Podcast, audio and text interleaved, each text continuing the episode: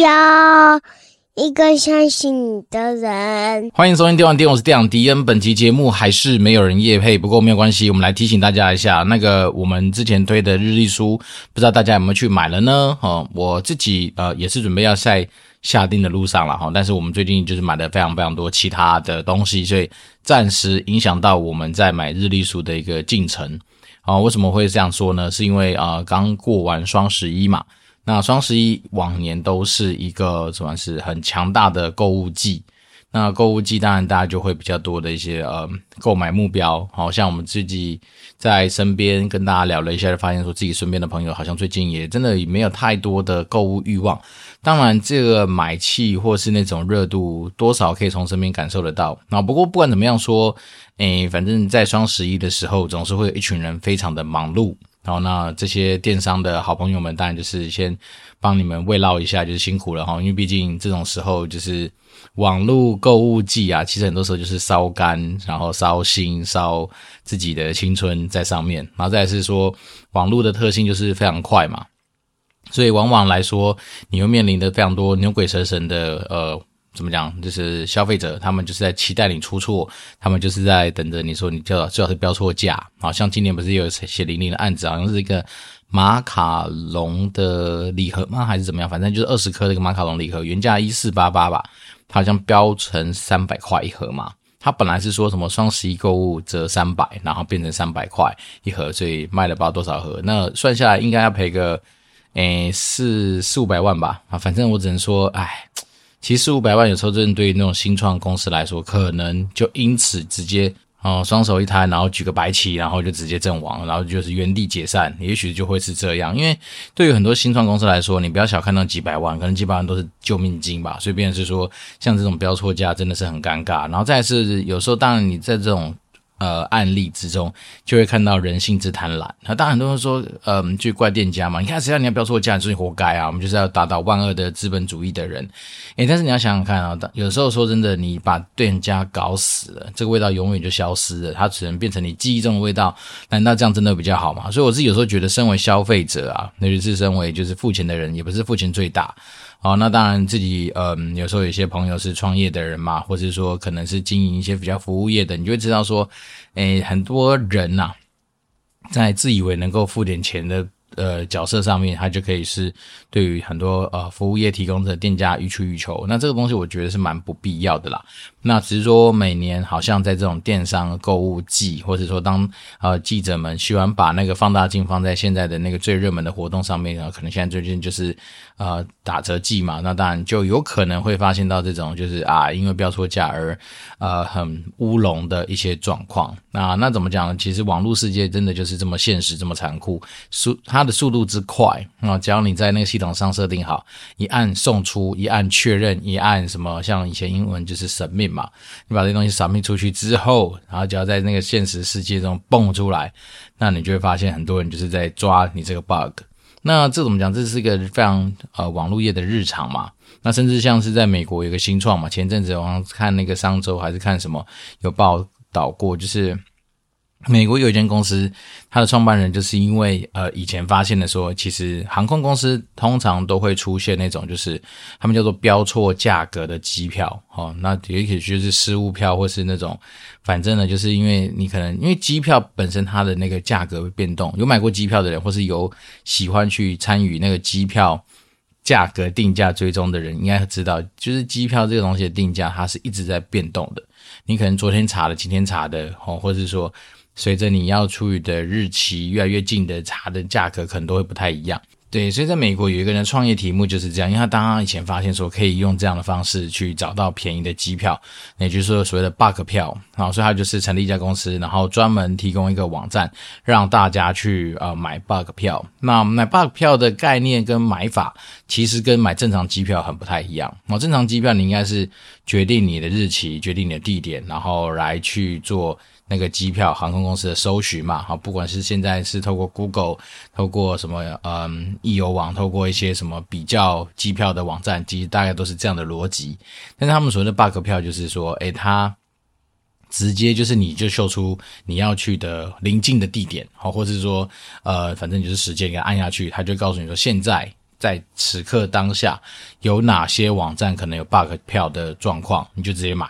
啊，变成是说你是因为 bug 票而去展开你的旅程，而不是说你今天有一个规划好的旅程，然后再去买 bug 票。而且再是，他现在好像没有提供亚洲区的一些呃服务，好像还是以美加为主。所以变是说，当然，如果我们今天听众好有人有在呃温哥华，在美国在哪里的话，当然你就可以去利用这样子的一个机制，然后来开启一个类似于呃下一站去哪儿的 Yes Man 行程。好，反正你就是。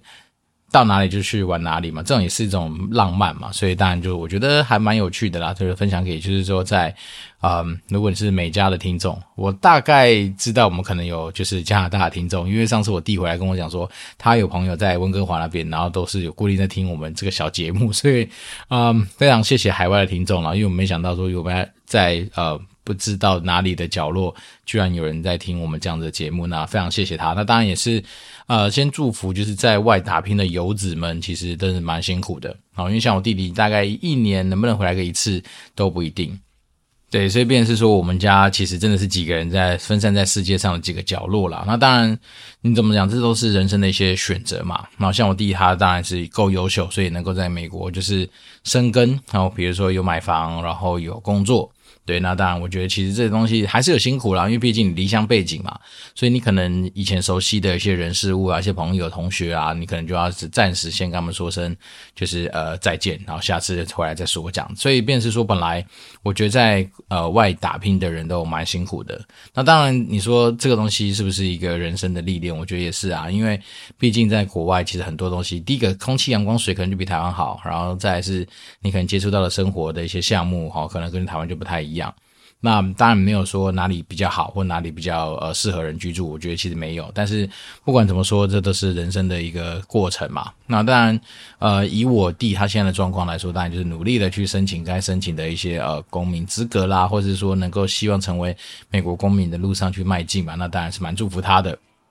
那至于我未来有没有机会成为外国人，哦，其实我也不太知道。但只是我觉得说随遇而安啊，因为毕竟我始终觉得人生啊，有时候很有趣，就是你怎么走，你你在什么间遇到什么样的人，你会遇到什么样的事情，其实冥冥之中感觉好像都是有些注定啊。那当然，呃，你要说这是不是有点迷信？其实对我来讲，我本来就蛮相信，多少有点相信宿命这件事情。那宿命论也不是说完完全全不努力啊，就是像我每年还是会去找那个命理老师帮我看一下我。我的来年怎么样嘛？有哪些东西需要注意啊？来年可能会发生什么样的事情啊？大概就是稍微盘算一下嘛。所以我自己是觉得，诶，有些超自然力量必须要给予尊重。那当然，小弟的一个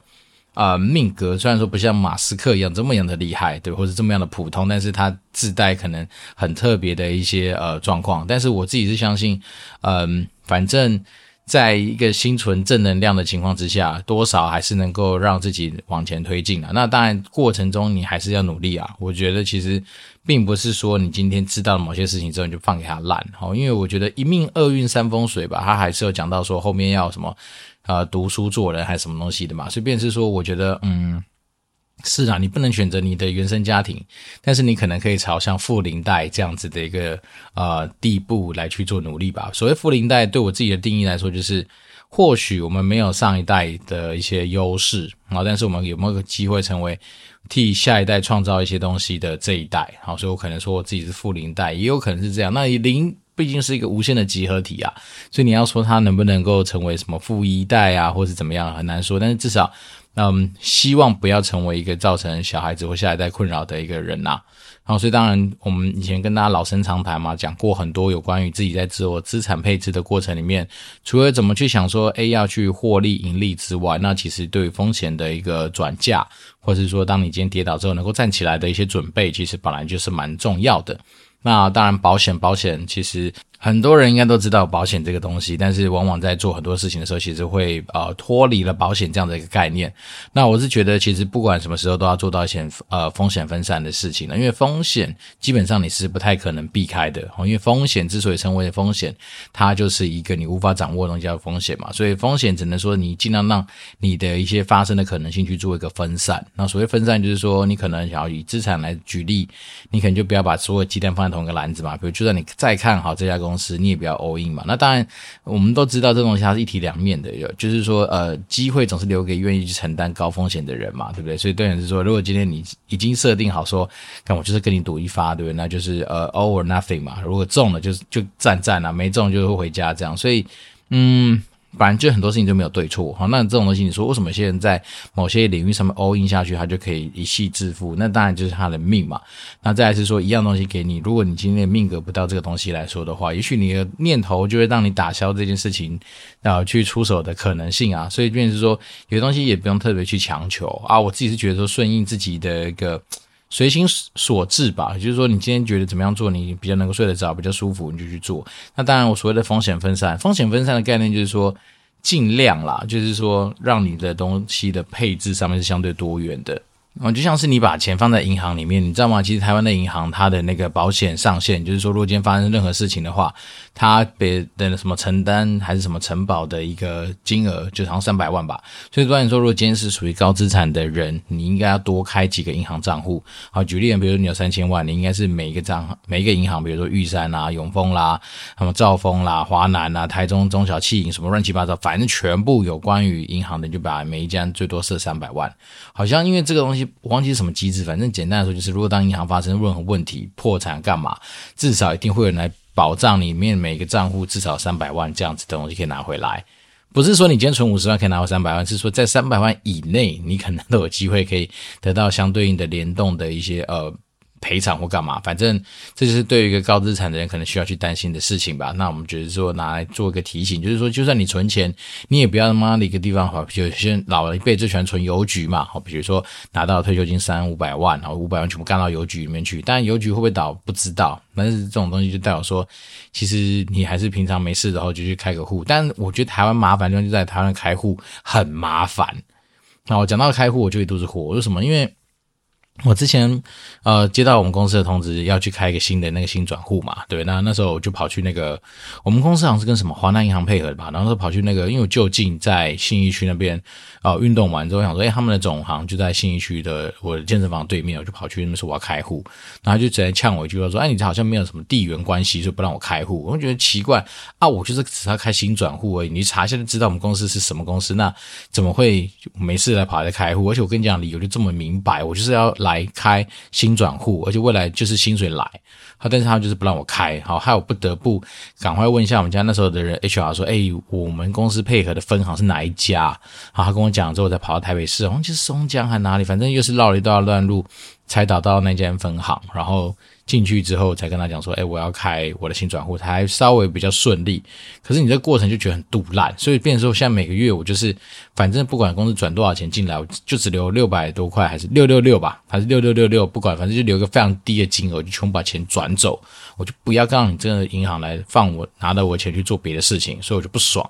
对，但我只是说台湾的有时候是开户，我没想到现在这么讨厌，就是说。我已经是个正当理由的情况之下，我不是大家去做人头我干嘛？但是他们就去做很多的阻挠跟阻挡。那当然，我觉得也有可能是那个总行的小姐看我不够帅，或者怎么样，或者刚好那一天心情不是很好，所以故意找我麻烦。但是我到了分行就觉得还不错啊。那女孩子我记得是第一个蛮赏心悦目，然后第二个是我觉得服务过程还不赖。但是呢。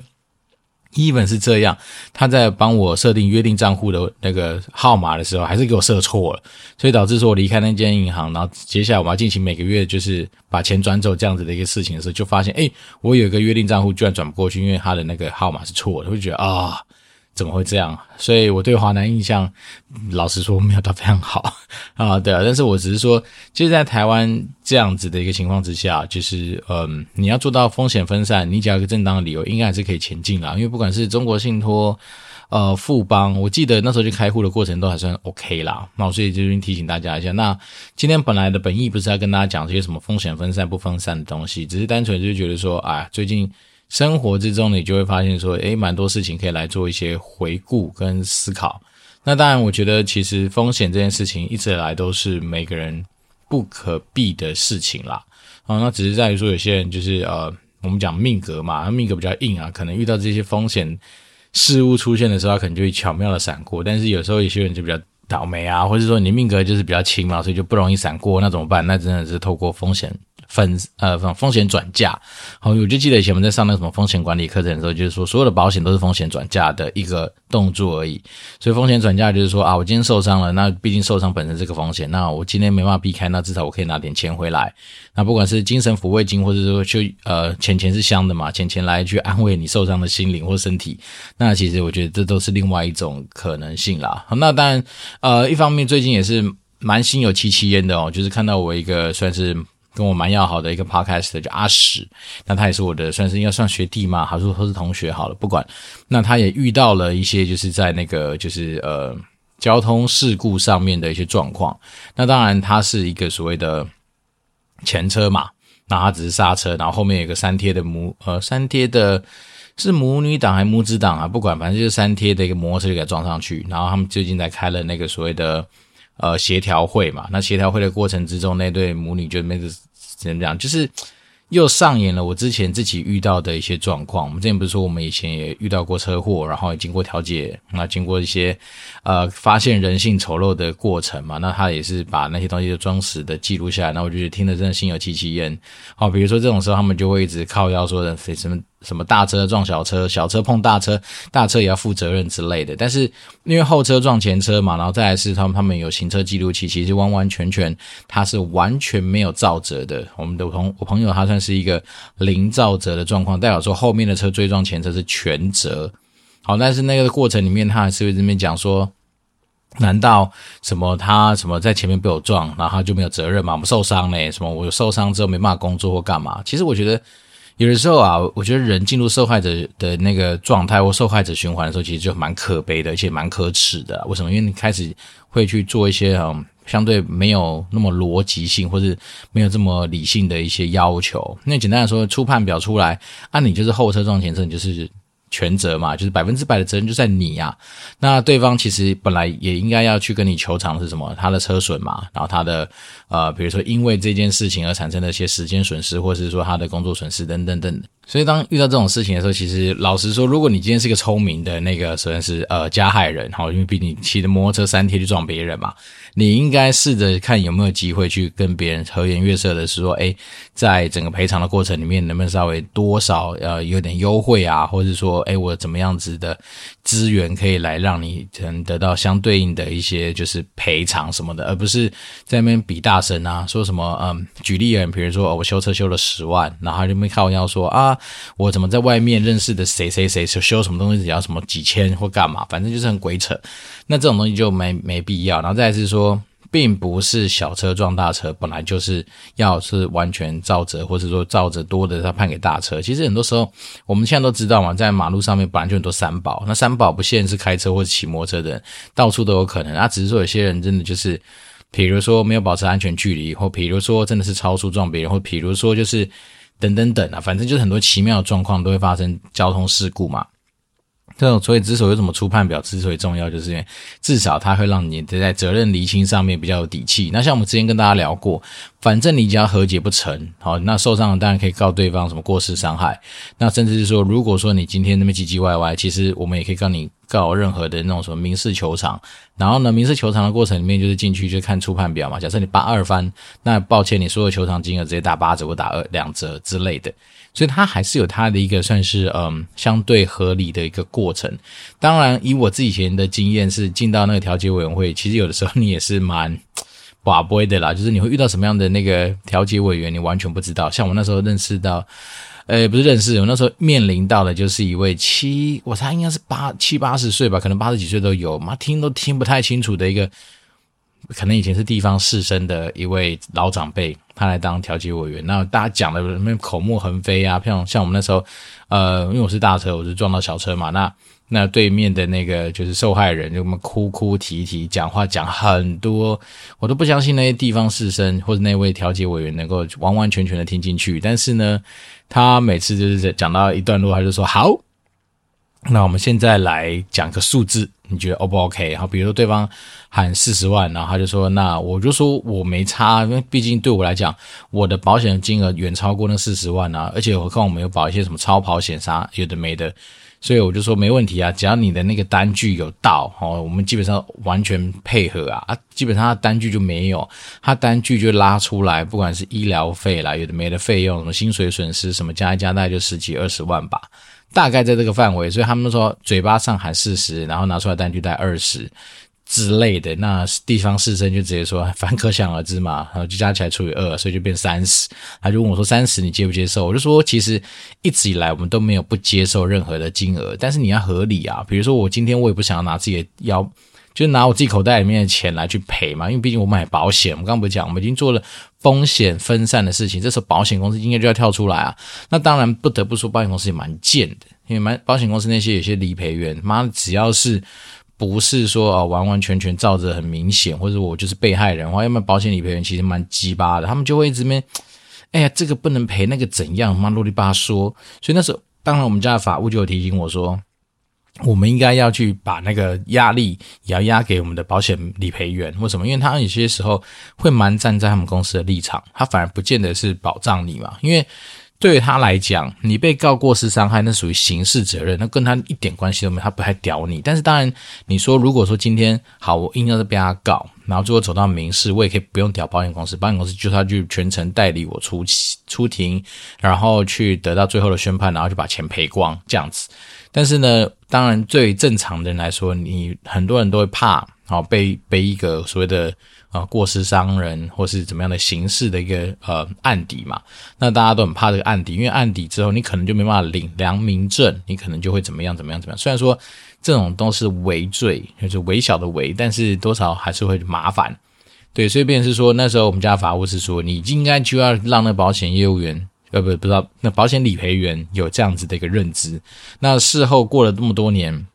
我们之前跟大家分享过那个什么 normal law，就是别跟我讲法律那个建佑律师，他也跟我们大家讲过，是说其实保险业务员，呃，保险又是想错，保险理赔员他是不可以到时候让我们自己去和解之后拿从我们口袋再拿钱出来加上去完成那个和解。好，比如说我们那时候的案例是保险公司只愿意出二十。然后最后和解金是二十五，所以我必须要自己掏五万出来把这个东西给完成，就是圆满落幕。好，但是他说其实保险不能这样子。其实如果以他的角度或是他的那个专业上面的协助的话，我们实际上会让保险公司出到二十五。好，所以这个东西当然我希望以后不要用到了。但是如果说真的发生的话，那其实我这次呃我自己现在的保险内容里面都有包含。就是如果发生这种案子，然后去请律师的费用，我会把它降在我的保险费里面的。所以当然到时候一旦发生，就是唯一指名建佑律师来帮我处理这些事情，毕竟他要专业有这样的经验，那我就觉得会相对比较踏实。好，那今天讲那么多，不是要来跟他讲一些有的没那么悲情的事情，只是说。我们在这个呃人生的道路上走跳，你一定会面临到大大小小的风险。哦，小到你可能在剪个指甲都会不小心剪到肉，或者是说你今天在挖鼻子不小心戳到鼻孔就流鼻血啊。但是怎么讲呢？其实我觉得人生有时候保持一些正向的一些想法来看待它。那当然，这种大事应该都会化小，小事会化无吧。那当然，我觉得有时候基本的观念把握得住，那其他的东西也许很多时候就不用去强求。好，因为毕竟我们以前跟大家聊过嘛，其实世界上的事情不外乎就三件事嘛：老天爷的事、别人的事跟你自己的事嘛。那老天爷的事情你控制不了，别人事情你管不了，因为他不见得会照你的东西去做。那你只能管好，就管好你自己的事情。比如说，你今天想要几点睡觉，你就去睡觉；你想要做，你想不想让他加班，那是你的决定；你想不想把这东西做好，也是你自己的决定。那你今天啊，比如说想不想去运动，也是你自己可以决定。所以，当然，我觉得很多时候回到原点。就是去想想说自己能够做的事情是什么，那我们就好好把这些事情给做好。那我觉得这样子其实对于自己的人生就一定有交代了。然后至于说你今天做好哈，会不会得到一定的名啊、一定的利啊，或者一定的什么收入回报啊等等等，我觉得那个东西就真的不用强求。但是不强求不代表你不能求嘛。所以我们以前也是跟大家分享过说，在职业的路上面，如果说你今天想要往前走的，嗯，比较像是你自己想要的样子的话。不用太隐晦，或者不用太什么爱爱内涵光，不用啦。我觉得有时候你还是要适度的让你的老板，让你呃可以帮助你的人去知道说，你对于你自己人生的规划，或者你对自己人生的想象是什么。那当然就是把这些东西也是要呃利用很多的机会去传达出去，然后应该会比你放在心里面念来的好啦。因为昨天，有在职场上面，大家一忙起来。不见得会有太多人来关心你自己内心的小事、小剧场，所以反而是你真的是要把握时间。好，像我们前面跟大家讲过的，做一百分，你就可以讲个八九十，应该没问题吧？你不要去做做个八九十分，怎么讲个两百分，吹到爆，那当然也不是很好。那中间的尺度拿捏，当然我相信我有听我们节目的听众们应该都能够理解我在讲什么。所以，当然如果说你假设你今天有些啊、这方面的东西，不管是风险类型的东西想讨论啊，或者说你对自己在职场上面的一些呃。进展啦，或者说一些人生的一些想法或规划上面有些想讨论的话，那当然都欢迎透过 Apple Podcast 五星留言给我，那我就会竭诚的为大家服务。那我今天电玩店，我是电长迪恩，就持续保持联络喽，拜拜。